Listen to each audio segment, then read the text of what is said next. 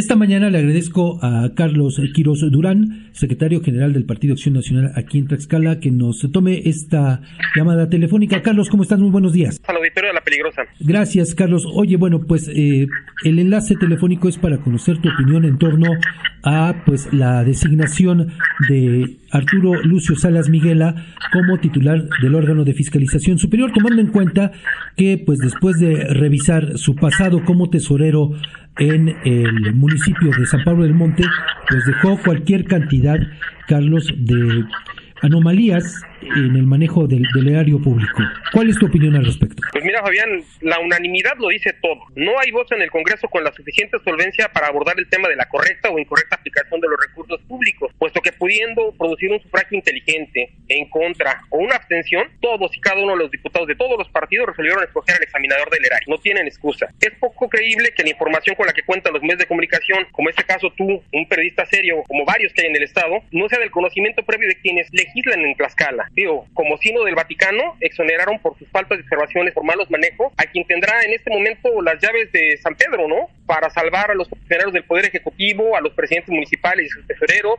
a los integrantes del Poder Judicial y a los titulares de los órganos autónomos del Estado de Tlaxcala. En fin, la hipotenusa que se vive en Tlaxcala todos los días se refleja una vez más en el Congreso del Estado. Y sobre todo, Carlos, pues con esta eh, situación, porque nada más y nada menos, este personaje, Arturo Lucio Salas Miguela, pues se va a encargar durante los próximos años de vigilar el gasto, de fiscalizar el gasto de más de 106 entes, entre ellos los eh, poderes, los ayuntamientos y los organismos autónomos de la entidad.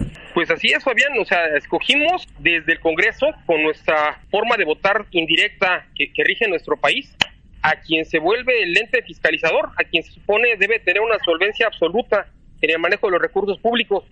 No existe desde los partidos una posibilidad de hacer comentario al respecto, pero sí en los legisladores. Y creo que tuvieron una decisión unánime que deberán de soportar y que a la historia les pasará factura en su momento. Y bueno, eh, en esta repartición de culpas, eh, Carlos, sin duda alguna que el diputado de ustedes, eh, José Gilberto Temolsi Martínez, pues queda otra vez muchísimo a deber. Aunque bueno, se entiende que ustedes ya ni siquiera confían en él, ¿verdad? Pues lo vemos muy cómodo trabajando desde el Congreso en todas las votaciones que pasan desde el gobierno del Estado. Entonces, vaya, el mensaje es claro por parte de José Gilberto para lo que quiera o no quiera en el partido. Y también, bueno, pues en el resto de, los diputados, eh, Carlos, pues eh, habla de esta renunciación a un eh, trabajo previo que creo yo tuvieron que hacer para pues investigar el pasado de este personaje, ¿no? Porque pues hay varias probables anomalías, casos de nepotismo, en fin, un, un pasado nada nada claro al frente de la tesorería de San Pablo del Monte. Pues sí, Fabián, casos tenemos muchos. Eh, la documentación en torno al nuevo titular del órgano de fiscalización la han manejado ustedes de manera muy amplia y tal vez los diputados debieron de haber tomado un poquito más de, de tiempo para reflexionar su voto, reflexionar la postura, pero la decisión está dada. Entonces, pues de los partidos tendremos que ver que se lleva a cabo una correcta aplicación y cuidar a nuestros presidentes municipales y tesoreros, que tenemos pocos en Acción Nacional en este momento, pero hacerles sabedores de esta situación para que en todo lo que tiene que ver con las finanzas de su administración pública tengan este, un correcto ejercicio sano y limpio, lo más que se pueda. Y es que bueno, aquí también queda claro, clara la intención de la gobernadora Lorena Cuellar de imponer a uno de sus incondicionales porque pues se va a encargar de cuidarle las espaldas cuando ella termine su administración eh, de seis años, Carlos. Pues se vio que todo venía a modo, ¿no? Desde la reforma, desde cómo estaban acomodando el perfil de quien podía ser titular del órgano de fiscalización en este momento. venía jugando distintos factores para que saliera el más cómodo y parece que así sucedió en este momento, en esta ocasión, y el Congreso lo avaló.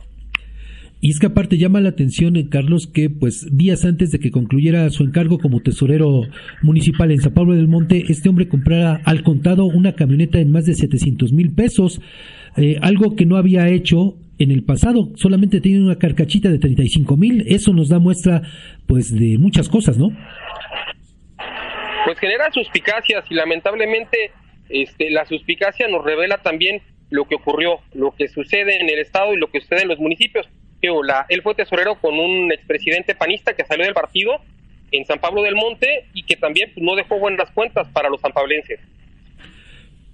Tienes razón al hacer este apunte, en un expresidente municipal que surgió del PAN y esto pues me lleva a pensar que ahora que se avecinan los tiempos de decisión para definir candidaturas, Carlos, ustedes pues pondrán eh, pues mayor atención en la gente que postulan para evitar situaciones como estas.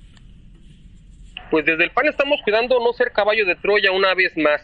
Quien reciba las posiciones que vienen del partido van a tener que ser los panistas más serios, quienes se van a ajustar forzosamente a las líneas políticas de la dirigencia en turno y hacer las votaciones lo más inteligente y lo más cerrado posible para no entregar completamente las determinaciones a favor de, en este caso, del, gobierno del Estado, defender los intereses de la sociedad, pero también anteponer los principios y, valores de acción nacional. Nuestros cuatro pilares del humanismo moderno tienen que, serse, tienen que verse traducidos forzosamente en las políticas que salgan del Congreso. Y bueno, Carlos, en este caso del nuevo titular del órgano de fiscalización, pues como dice la Conseja Popular, ya ni llorar es bueno, ¿no? Y ni siquiera pues hay manera de otorgar el beneficio de la duda.